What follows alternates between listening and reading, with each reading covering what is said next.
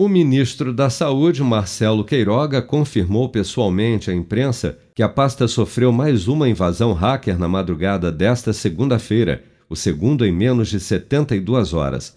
Segundo Queiroga, técnicos do Ministério da Saúde estão trabalhando de maneira intensa para que tudo seja restabelecido o mais rápido possível, mas que apesar dos ataques, nenhum dado foi perdido. Vamos acompanhar. Aquele primeiro ataque não foi um ataque ao Ministério da Saúde.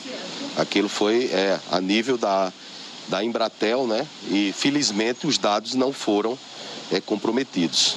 Em relação a esse, foi algo de menor monta e estamos trabalhando para recuperar isso o mais rápido possível. Né?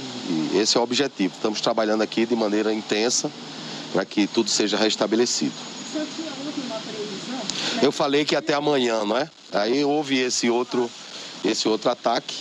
Infelizmente, são, somos vítimas é, dessas, dessas figuras, né? Que têm, de maneira criminosa, invadido o sistema, do, tentado invadir. Eles não conseguem invadir, mas tumultuam, atrapalham, né?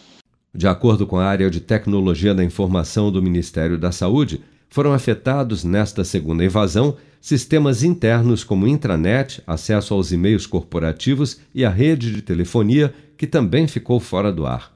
Desde o primeiro ataque ao site do Ministério da Saúde na última sexta-feira, alguns sistemas, como o ESUS Notifica, Sistema de Informação do Programa Nacional de Imunização, CPNI e o Conect SUS, ficaram comprometidos e funcionalidades como a emissão do Certificado Nacional de Vacinação Covid-19 e da Carteira Nacional de Vacinação Digital seguem indisponíveis até o momento.